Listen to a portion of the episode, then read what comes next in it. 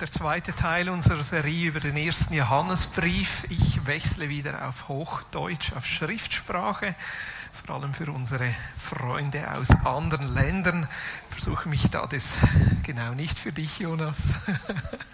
Ich habe andere Länder gemeint, aber auch Leute aus Deutschland sind herzlich willkommen.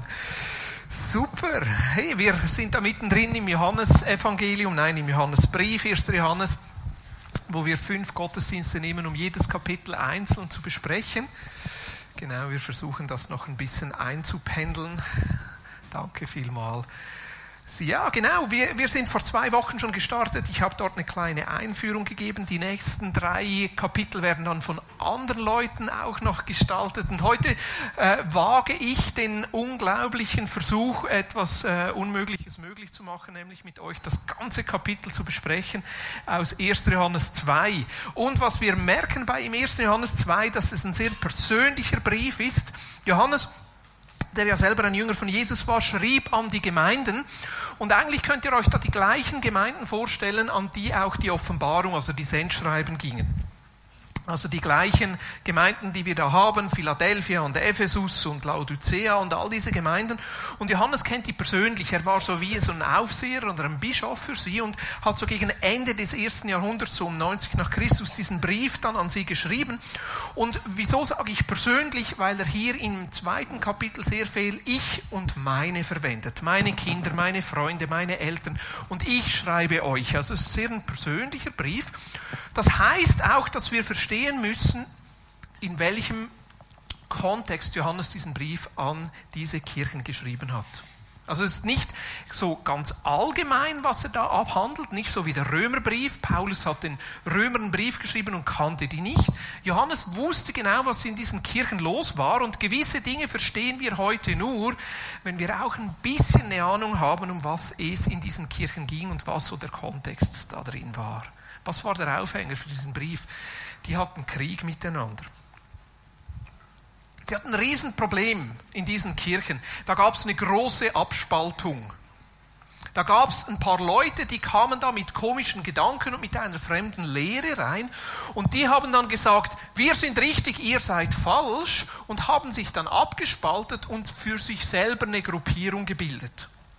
Und dieser Johannes schreibt jetzt nicht denen, die sich abgespalten haben, sondern er schreibt denen, die zurückgeblieben sind in dieser Kirche. Und da geht es natürlich um die Frage, sind wir denn überhaupt richtig oder werden vielleicht die anderen richtig? Ja. Und dann gibt es so gewisse Begriffe, die vor allem jetzt im zweiten Kapitel vorkommen, zum Beispiel Licht und Finsternis. Und wenn ihr dann, wenn wir durch das Kapitel durchgehen, werdet ihr merken, Licht und Finsternis meint dabei nicht allgemein so Licht und Finsternis oder der Kampf vom Guten gegen das Böse, sondern meint eigentlich das Licht im Sinne von ich folge Christus nach, so wie es gedacht ist, oder Finsternis, ich stehe irgendwie auf der falschen Seite. Okay, reicht das mal als Einleitung? Ja, es muss, mehr habe ich nicht vorbereitet. Also gehen wir doch direkt in den Text rein und wie ich gesagt habe, ich versuche durch das ganze Kapitel mit euch durchzugehen und euch da ein bisschen in diese Welt des ähm, ersten Jahrhunderts mit hineinzunehmen, in diese Welt dieser Kirchen mit hineinzunehmen und dann auch zu schauen, was das für uns persönlich bedeuten könnte. Fangen wir an mit den ersten beiden Versen, 1. Johannes 2, also Kapitel 2, Verse 1 und 2. Meine lieben Kinder, euch schreibe ich dies alles mit dem Ziel, dass ihr keine Schuld auf euch ladet, wenn aber jemand Schuld auf sich lädt, dann haben wir einen persönlichen Fürsprecher beim Vater, Jesus, den Messias, ihn, der durch und durch gerecht ist. Er selbst ist die Versöhnung für unsere Sünden, aber das ist er nicht nur für unsere Schuld, sondern auch für die der gesamten Welt. Ich verwende die Übersetzung von Roland Werner, ich finde die irgendwie noch treffend und knackig. Er übersetzt hier Schuld, wenn ihr Schuld auf euch lädt. Eigentlich, wenn man wörtlich im Griechischen geht, spricht es da von Sünde, wenn ihr Sünde auf euch lädt. Und jetzt denkt man natürlich, okay, Johannes meint das allgemein.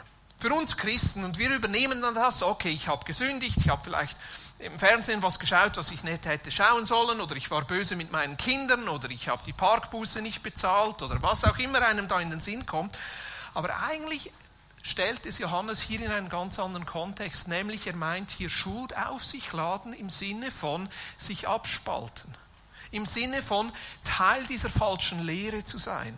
Also das ist der Kontext hier. Er meint hier nicht allgemein Schuld, sondern er meint diese Situation von der Spaltung. Auf der falschen Seite zu stehen, einer falschen Lehre anzugehören. Und was sagt der Johannes hier? Hey, wenn ihr denkt, ihr habt Schuld auf euch geladen, wenn ihr zu dieser Gruppe gehört habt, ihr habt einen Fürsprecher in Jesus. Ich finde das eines der schönsten Bilder, das uns das Neue Testament bietet. Jesus, der für uns eintritt. Stellt euch vor, da spricht der Johannes zu Menschen, die das Gefühl haben, sie ständen auf der falschen Seite. Und Johannes sagt, hey, Jesus steht auf deiner Seite. Auch wenn du denkst, du stehst außerhalb den Schuhen, auch wenn du denkst, du stehst auf der falschen Seite, hey, Jesus steht auf deiner Seite und er tritt für dich ein. Und er ist für dich da. Und er möchte dir deine Schuld wegnehmen, er möchte dir deine Sünden vergeben. Und dann heißt es, und nicht nur deine, sondern die der ganzen Welt. Das ist jetzt eine gefährliche Aussage, wenn wir das verallgemeinern und nicht in den Kontext stellen. Aber Johannes baut von Anfang an Brücken auf und keine Wände. Das war jetzt politisch gemeint. Johannes baut Brücken und sagt, hey, lass uns nicht Gruppierungen machen. Lass uns nicht überlegen, wie wir uns voneinander trennen können, sondern wie wir wieder zueinander finden. Jesus ist nicht nur, dass er auf deiner Seite steht, sondern auch vielleicht auf der Seite von denen, die sich abgespalten haben, um auch sie zu versöhnen, um auch ihre Schuld zu vergeben, um auch sie wieder zurückzuführen auf den richtigen Weg. Also das ist der Kontext, wo wir hier drin stehen. Aber die Frage, die natürlich hochkommt, ja, aber wenn jetzt Jesus auf unserer Seite steht, wie kann ich dann wissen, ob ich auf auch der richtigen Seite stehe? Wie kann ich wissen, ob ich auf dem richtigen Weg bin? Die anderen könnten ja recht haben. Und das sind die nächsten drei Verse, wo Johannes das dann anspricht, Verse 3 bis 6. Dadurch wissen wir, dass wir ihn wirklich kennen, wenn wir seine Anweisungen genau befolgen. Wer behauptet, ich kenne ihn und doch seine Anweisungen nicht in die Tat umsetzt, der ist ein Lügner und die Wahrheit hat keinen Raum in ihm. Aber der Mensch, der seine Botschaft ernst nimmt, also die Botschaft von Christus ernst nimmt, in dem kommt die Liebe Gottes wirklich und wahrhaftig zu ihrem Ziel. Weil das so ist, erkennen wir, dass wir in ihm sind. Wer sagt, dass er in ihm, in Christus bleibt, der muss dann auch so sein Leben führen, wie Jesus gelebt hat. Wow, was für eine Aussage. Also auf diese Frage, ja, wie weiß ich denn, ob ich wirklich Christ bin, ob ich wirklich Jesus nachfolge? Die anderen könnten doch recht haben. Wie kann ich denn sicher sein? Ich meine, das ist wirklich eine sehr relevante Frage auch für uns heute. Wie können wir heute überhaupt von Gott sprechen? Mit welchem Recht dürfen wir uns Jesus Nachfolger nennen? Mit welchem Recht dürfen wir sagen, dass ich zu Christus gehöre, dass ich Christ bin, ein kleiner Christus? Die Antwort, die Johannes uns gibt, ist so einfach wie auch, ich sage das mal so, brutal herausfordernd. Die Antwort, die Johannes gibt, ist, wenn ihr so lebt, wie Jesus gelebt hat.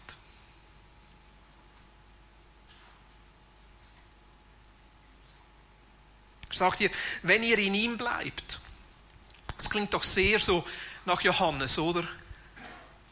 In ihm bleiben, da kommt mir immer Johannes 15 in den Sinn, wo Jesus sagt, ich bin der Weinstock, ihr seid die Reben, wenn ihr in mir bleibt und ich in euch bleibe, dann bringt ihr viel Frucht.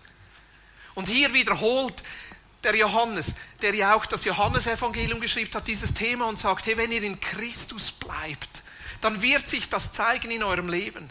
Wenn ihr Christus nachfolgt, dann wird Gottes Liebe in eurem Leben zum Ziel kommen, dass sich Gottes Liebe in eurem Leben zeigt und etwas von diesem Leben von Jesus auf euch abfärbt.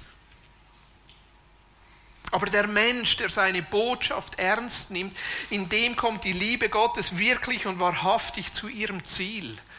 Ich finde das eine, eine, eine, spannende Formulierung, wie Johannes hier sagt, hey, die Liebe Gottes kommt zu ihrem Ziel.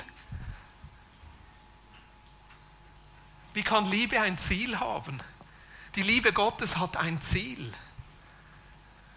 Was war Gottes Liebe, das Ziel von Gottes Liebe heute Morgen, Menschen zu heilen, Menschen zu befreien, Menschen zu berühren? Hey, vom ersten Moment an, wo wir dieses Lied gesungen haben, habe ich das Gefühl, Gott ist hier und ich habe mich geliebt gefühlt.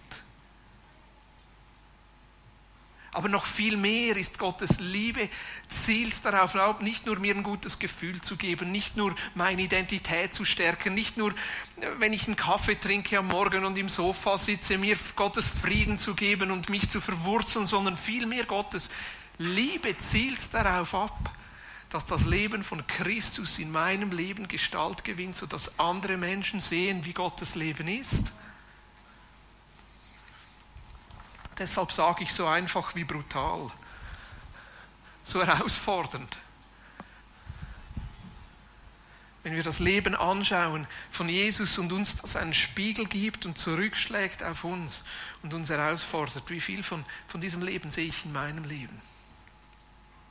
Johannes geht dann weiter und ich habe nächsten, die nächsten vier Verse so über die Unterschrift oder Überschrift gestellt. Was bedeutet das nun konkret? Was heißt das jetzt konkret? So zu leben, wie Christus gelebt hat. Verse 7 bis 11. Meine lieben Freunde, ich schreibe euch hiermit keine neue, keine neue Lebensregel, sondern das ursprüngliche Gebot, das ihr schon von Anfang an habt. Und diese ursprüngliche Anweisung zum Leben ist nichts anderes als die Botschaft, die ihr gehört habt. Und dennoch wiederhole ich für euch in diesem Brief dieses neue Gebot.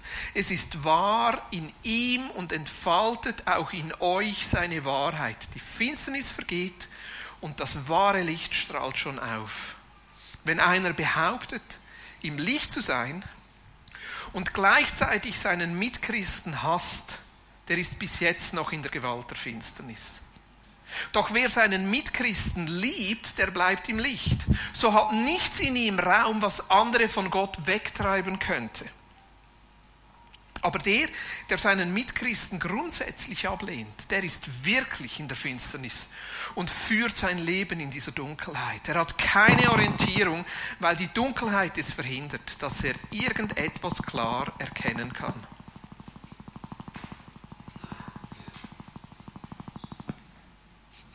Irgendetwas knarrt.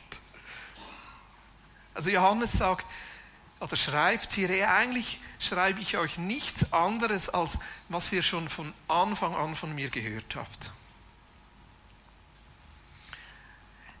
Johannes baut hier auch diesen Kontrast auf zur anderen Gruppe. Wir wissen nicht wahnsinnig viel über diese andere Gruppe. Wir wissen nicht, was da für Speziallehre reinkam. Wir wissen nicht so genau, was dann so die einzelnen Punkte waren, die sie voneinander getrennt haben. Aber eine Vermutung ist, dass die, so die Gruppe, die, die man heute in der Theologie Gnostiker nennt, und ihre Eigenheit, und die, die kam dann vor allem so im zweiten Jahrhundert nach Christus war, die kamen immer wieder mit neuer Lehre, mit Geheimlehre mit spezieller Offenbarung, mit einem speziellen Wissen des Geistes, mit, ja, wenn du diese Offenbarung hast, dann hast du es. Wenn du diese Erfahrung des Geistes hast, dann hast du es. Ja, wenn du einfach nur diese richtige Erlösung erlebst, dann hast du es. Und im Kontrast dazu schreibt Johannes hier ganz einfach, ich schreibe euch nichts Neues sondern ich schreibe euch eigentlich oder ich erinnere euch nur an das neue Gebot, das Jesus uns gegeben hat. Und was ist dieses neue Gebot? Lebt in der Liebe. Lebt in der Liebe. Wer seinen Nächsten liebt, der bleibt im Licht. Wenn ich und du, wenn wir unser Leben in der Liebe leben, dann gibt es nichts, was uns von Gott trennen könnte, oder hier heißt es sogar, was andere Menschen von Gott wegtreibt. Ich glaube, es gibt kein größeres Hindernis für Menschen an Gott zu glauben, als wenn wir Christen nicht in dieser Liebe leben. Und auf das spricht Johannes hier an. Nichts Neues. Und trotzdem etwas Herausforderndes. Spannend ist auch, dass Johannes hier eigentlich das Gegenteil aufspannt. und nicht in erster Linie darüber spricht, wie wir unser Leben in Liebe leben können, sondern wie das Gegenteil sagt und sagt, hey, hasst nicht. Er sagt, wenn du deinen Mitchristen hast, dann lebst du immer noch in der Finsternis.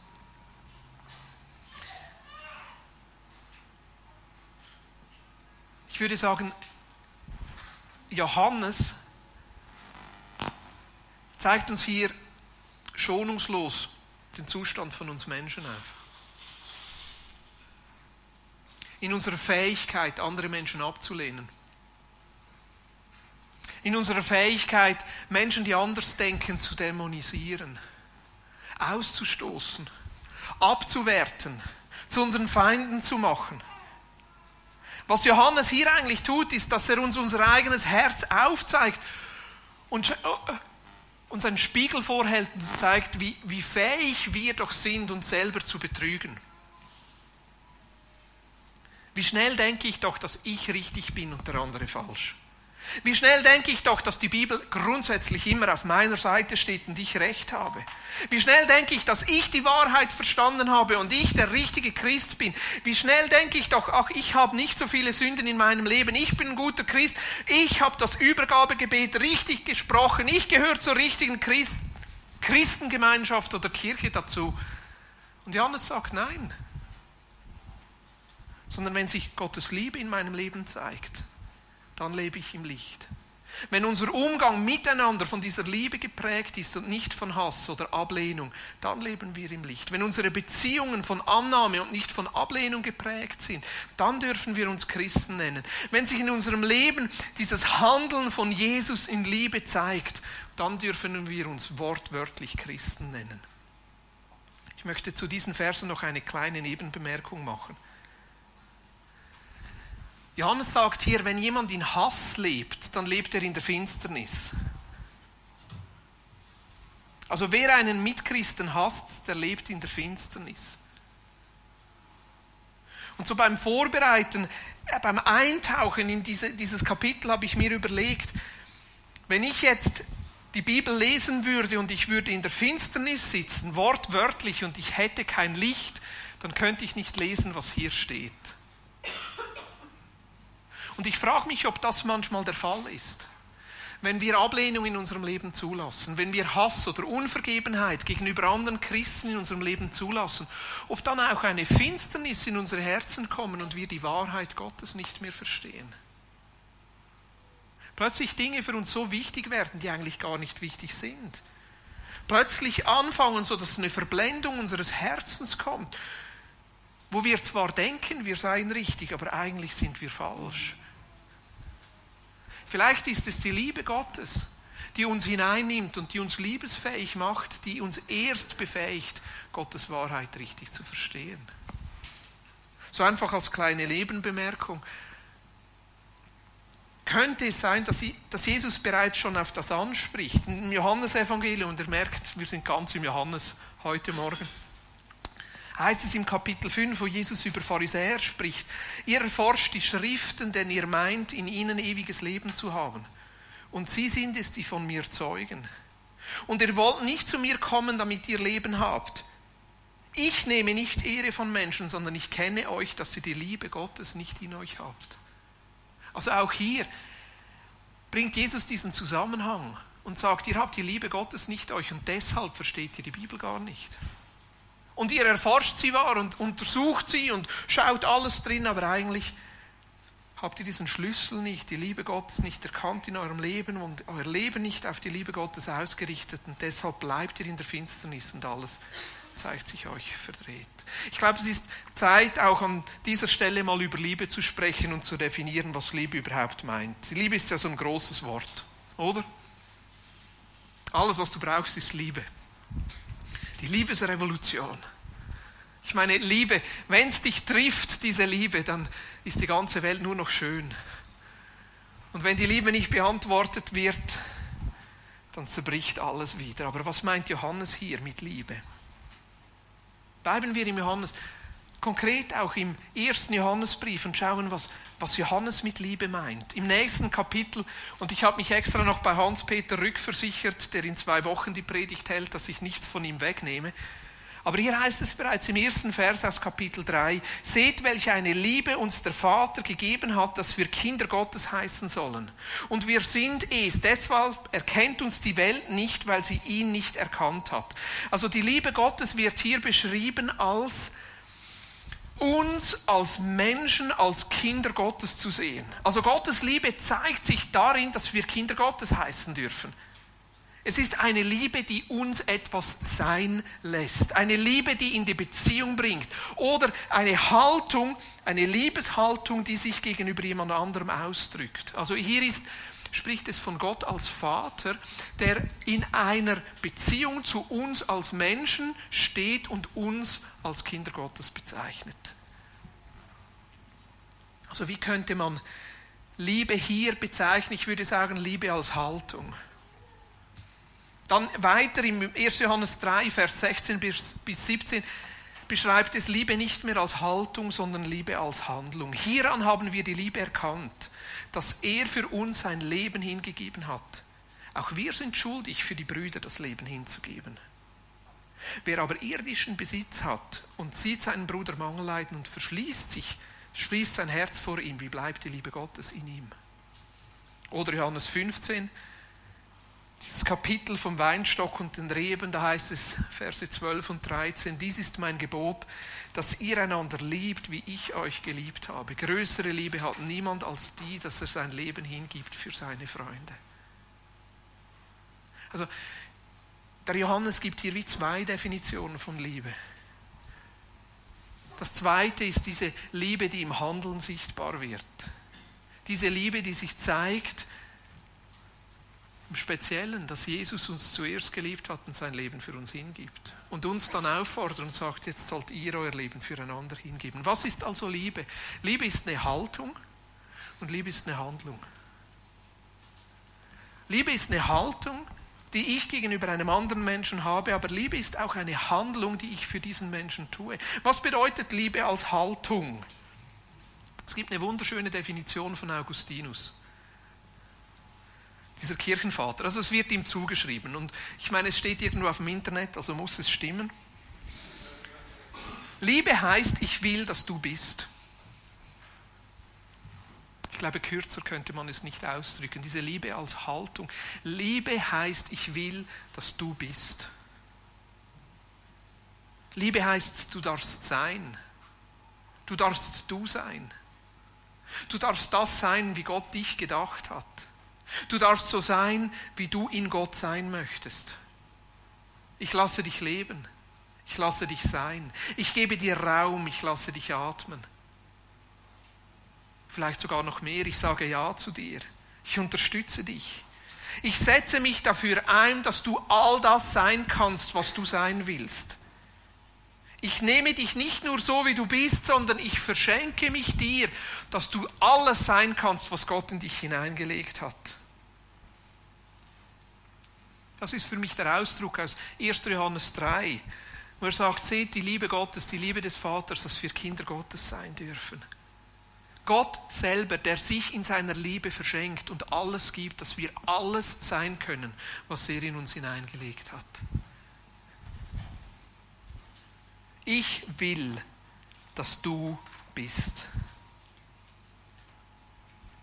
Was bedeutet Liebe als Handlung? Liebe als Handlung heißt tätiges Wohlwollen. Ich will dir wohl. Ich will dir Gutes. Zuerst du, dann ich. Diese Liebe, die sich durch Tat, durch Leben, durch Kosten ausdrückt. Manchmal ganz praktisch. Du sitzt auf der Toilette und es hat genau noch vier Blätter. Und dann drei und dann zwei.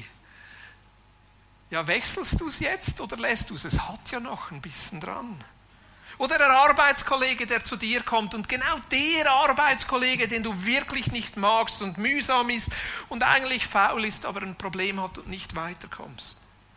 Liebe kostet was. Stellst du dich dann zurück und hilfst ihm. Und eigentlich noch krasser, wenn es ums eigene Portemonnaie geht. Ich meine, Johannes schreibt das hier im 1. Johannes 3, Vers 17. Wer aber irdischen Besitz hat und sieht seinen Bruder Mangel leiden und verschließt sein Herz vor ihm, wie bleibt die Liebe Gottes in ihm? Und ich sage euch, das ist für mich die größte Herausforderung. Als Schweizer, als einer, der zum 1% reichsten in dieser Welt gehört. Und das geht jeden von uns an, auch wenn wir einen kleinen Lohn haben. Wir haben so viel. Wie gehen wir damit um? In welcher Verantwortung stehen wir da?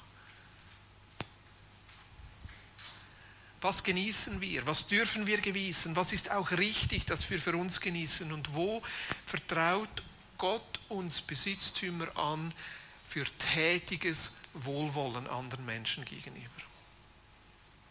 Das ist eine große Herausforderung. Wirklich eine große Herausforderung. Und Johannes lädt uns ein, diese Herausforderung an uns heranzulassen. Was heißt es also nun konkret, Jesus nachzufolgen und sich Christ zu nennen? Es heißt, in Gottes Liebe zu leben. Es heißt, Jesus nachzuahmen. Es heißt, eine Haltung der Liebe zu haben. Ich will, dass du bist. Es heißt, eine Handlung der Liebe zu haben, ein Leben des tätigen Wohlwollens. Und jetzt so mitten in diesem Kapitel kommt so der, ich sage mal so der Zwischenbericht, der Pausenstand. Ja, wo stehen wir jetzt konkret? Also wenn du diese, dieser Empfänger dieses Briefes bist, du, du fragst dich, ja, bin ich überhaupt richtig und wie gehe ich mit dieser Spaltung um und diesen verschiedenen Lehren und ja, und Johannes zieht da wie Bilanz. Und diese drei Kapitel mitten, diese drei Verse mitten in diesem Kapitel sind für mich eine große Ermutigung. Ihr Kinder, ich schreibe euch, weil euch eure Sünden abgenommen worden sind, durch ihn selbst, durch den Namen von Jesus. Ihr Eltern, ich schreibe euch, weil ihr erkannt habt, der von Anfang an existiert. Ihr jungen Leute, ich schreibe euch, weil ihr den Sieg über den Bösen errungen habt. Ihr Kinder, ich habe euch geschrieben, weil ihr den wahren Vater erkannt habt. Ihr Eltern, ich habe euch geschrieben, weil ihr ihn kennt, der von Anfang an existiert. Ihr jungen Leute, ich habe euch geschrieben, weil ihr stark seid und weil die Botschaft Gottes in euch bleibt und weil ihr den Sieg über den Bösen erkämpft habt. Also so mittendrin diese vier Verse sagt Johannes, hey, seid ermutigt, weil viel von dem, was ich euch schreibe, ist ja schon da. Ist doch gut, oder? Er sagt, hey, eure Sünden sind bereits vergeben. Ihr habt Jesus erkannt, ihr habt den Bösen besügt, ihr habt den Vater erkannt, ihr seid stark, die Botschaft Gottes bleibt in euch, ihr habt den Sieg über den Bösen erkämpft. Und das ist doch so, wenn Gottes Wort uns trifft, stehen wir immer in dieser Balance. Wenn Gottes Wort uns den Spiegel vorhält, sind wir immer auf der einen Seite, ich bin total schockiert und erschüttert und habe das Gefühl, ich stehe noch ganz am Anfang. Und trotzdem Gottes Wort kommt und sagt, hey, so schlimm steht es nicht. Ist doch gut, oder? Weil ich glaube, für das, was jetzt kommt in den nächsten Versen, brauchen wir diese Ermutigung. Einfach mal tief durchschnaufen. Luft holen. Weil was jetzt kommt, ist doch mal ein Riesenhammer. Seid ihr schon ready? Ach, lass uns noch mal durchatmen. Lass diese Worte auf dich wirken. Viel ist gut, dir ist vergeben, du bist geliebt, du hast Jesus bereits erkannt, du, bist, du hast überwunden, du hast den Bösen besiegt. Okay? Seid ihr bereit? Weil jetzt kommt nochmal die Frage von Johannes. Hey, woran hängt dein Herz? Hängt euer Herz nicht an diese Welt und auch nicht an die Dinge, die zu dieser gegenwärtigen Welt gehören. Denn wenn einer sein Herz an diese Welt hängt, dann findet die Liebe des Vaters keinen Raum in ihm. Denn alles, was diese Welt ausmacht, nämlich die Begehrlichkeiten des eigenen Ichs und die Begehrlichkeiten der Augen sowie das Prahlen mit dem, was man besitzt, alle diese Lebenshaltungen haben ihren Ursprung nicht beim Vater, sondern stammen aus dieser Welt. Doch diese Welt vergeht, genauso wie die Begehrlichkeiten, die sich in ihr findet. Aber der Mensch, der den Willen Gottes in die Tat umsetzt, der bleibt bis in die Ewigkeit hinein. Hängt euer Herz nicht an diese Welt. und auch nicht an die Dinge, die zu dieser gegenwärtigen Welt gehören.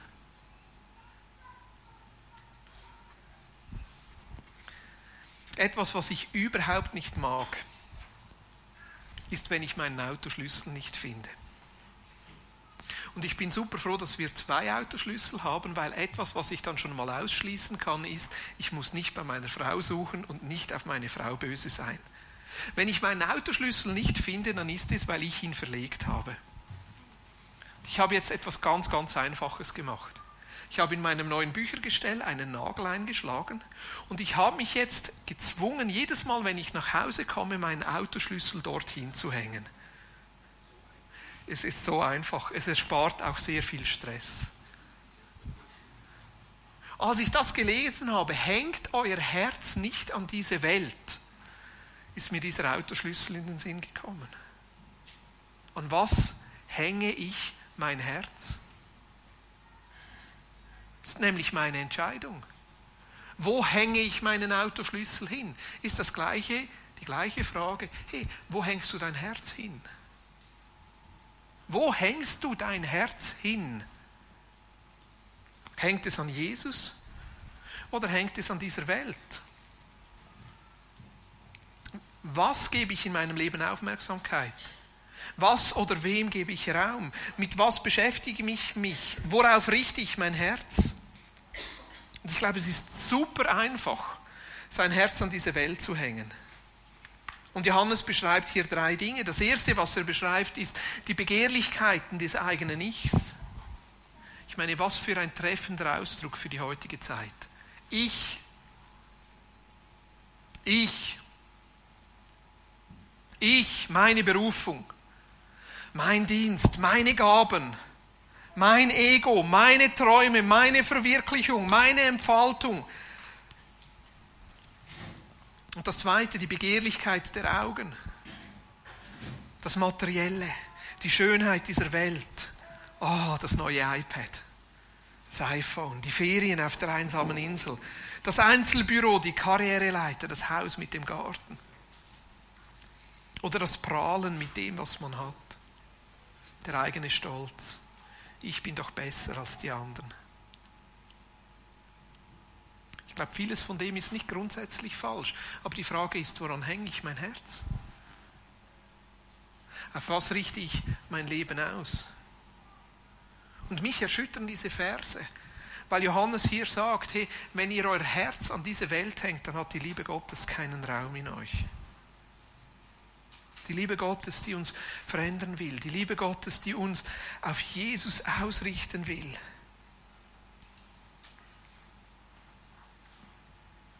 Und auf der anderen Seite sagt Johannes etwas sehr Ermutigendes. Oft sagt man ja, wenn jemand stirbt, man kann nichts mitnehmen. Aber das stimmt gar nicht. Natürlich, unseren Besitz können wir nicht mitnehmen. Unser Geld können wir nicht mitnehmen. Unser Gold, unser Silber, unser Bankkonto, unsere Titel, unsere Erfolge, unser Studium, unsere Abschlüsse, all das können wir nicht mitnehmen. Aber Johannes sagt hier, hey, die Liebe und was er in Liebe tut, das bleibt in Ewigkeit. Das können wir mitnehmen. Dort, wo wir eine Haltung der Liebe anderen Menschen gegenüber und sagen, ich will, dass du bist, das können wir mitnehmen. Dort, wo wir eine Handlung der Liebe entwickeln und sagen, hey, ich will in tätigem Wohlwollen anderen Menschen gegenüber leben, das können wir mitnehmen. Aber der Mensch, der den Willen Gottes in die Tat umsetzt, der bleibt bis in die Ewigkeit hinein. Und noch die letzten Verse und mit denen schließe ich dann. Eigentlich ist das fast das Schwierigste jetzt, was noch kommt. Verse 18 und 19 heißt es, Kinder, die letzte Zeit ist jetzt da. Genauso wie ihr gehört habt, dass der Gegenmessias kommt, so ist es auch geschehen. Es sind jetzt schon viele solche Antichristen aufgetreten. Daran können wir erkennen, dass die letzte Zeit angebrochen ist. Diese Leute stammten aus unseren eigenen Reihen. Jetzt spricht er da die anderen an. Doch in Wirklichkeit gehörten sie gar nicht zu uns. Denn hätten sie wirklich zu uns gehört, dann wären sie auch bei uns geblieben. Aber es ist so gekommen, damit, sie, damit sich ganz deutlich zeigt, dass sie nicht alle von uns kommen. Johannes unterstreicht hier, wieso das alles so wichtig ist. Und er sagt, hey, meine Freunde, wir leben in der Endzeit. Es gibt so gewisse Dynamiken, die lösen bei mir, ja, Bibeli würde man sagen auf Mundart, Pickel aus. Manchmal sogar Anfälle von Fremdschämen. Das ist dann, wenn wieder eine Krise ausbricht oder eine, eine, eine, ein Erdbeben irgendwo ist und dann das Facebook von gutmeinenden Christen voll ist mit Zitaten aus Matthäus 24, 25 oder 26, die behaupten, seht, wir sind in der Endzeit. Also vielleicht geht es euch da anders als mir. Aber ich sage auch, wir leben in der Endzeit. Aber nicht wegen dem. Denn es gibt keine Zeit, wo es dem Menschen so gut ging, grundsätzlich wie heute. Es gibt keine Zeit, wo wir so wenig Kriege hatten wie heute. Es gibt keine Zeit, wo so wenig Menschen an Hunger leiden mussten wie heute. Das ist eine Tatsache, Statistik. Und ich hatte das mal im Studium. Ja, sage jetzt nicht, trau keiner Statistik, die du selber gefälscht hast. Kannst du selber nachschauen. Wieso denken wir, die Welt sei so schlimm? Weil ein Hund in China furzen kann und wir das mitbekommen. Die Welt ist ein Dorf. Wir kriegen alles mit und ich will die gegenwärtige Lage nicht verniedlichen. Wir haben Riesenherausforderungen. Wir haben Kriege, wir haben Hungersnöte, wir haben eine Flüchtlingskatastrophe, dass so viele Menschen sterben im Mittelmeer, ist eine Katastrophe, gegen die wir Christen mehr machen könnten und sollten. Ja, es gibt Raum, dass Jesus sichtbar wird und sein Reich durchbricht. Aber das ist nicht der Grund, wieso wir in der Endzeit leben. Seid ihr noch hier? Wieso leben wir in der Endzeit? Weil Jesus aufgefahren ist. Weil er zur Rechten des Vaters sitzt. Weil Jesus heute Nachmittag zurückkommen könnte. Oder morgen. Ja. Oder im Oktober, weil im September habe ich noch Geburtstag. Oder nächstes Jahr. Vielleicht aber erst in 50 Jahren, in 100 Jahren oder in 1000 Jahren. Wir wissen es nicht. Aber was Johannes hier sagt, ist, hey, meine lieben Freunde, bitte habt das in der Perspektive. Euer Leben zählt. Und wie ihr lebt, zählt.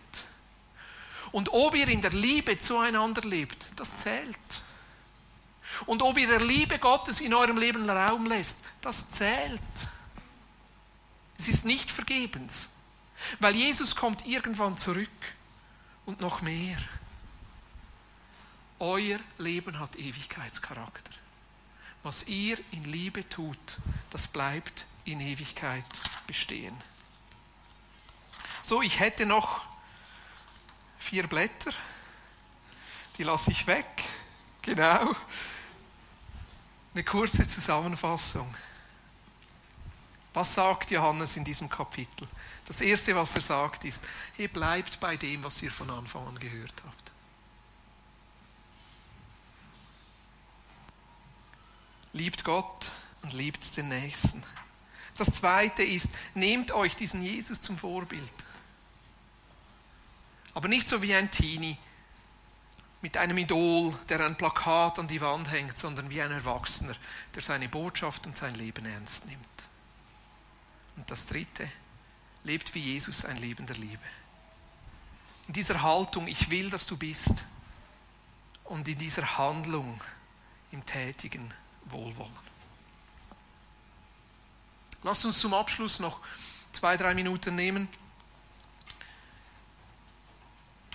Was möchtest du mitnehmen? Was bedeutet es für dich in den nächsten Tagen in dieser Liebe zu leben? Wo möchte Jesus vielleicht deine Haltung zu jemandem verändern? Oder wo könnte deine Liebe zu einem tätigen Wohlwollen jemandem anderen gegenüber werden?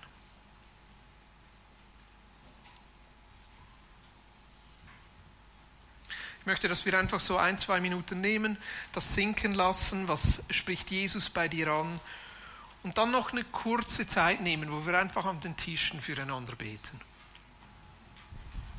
Das, was dich angesprochen hat, wo du merkst, hey, das fordert mich heraus, der Liebe Gottes in meinem Leben Raum zu lassen.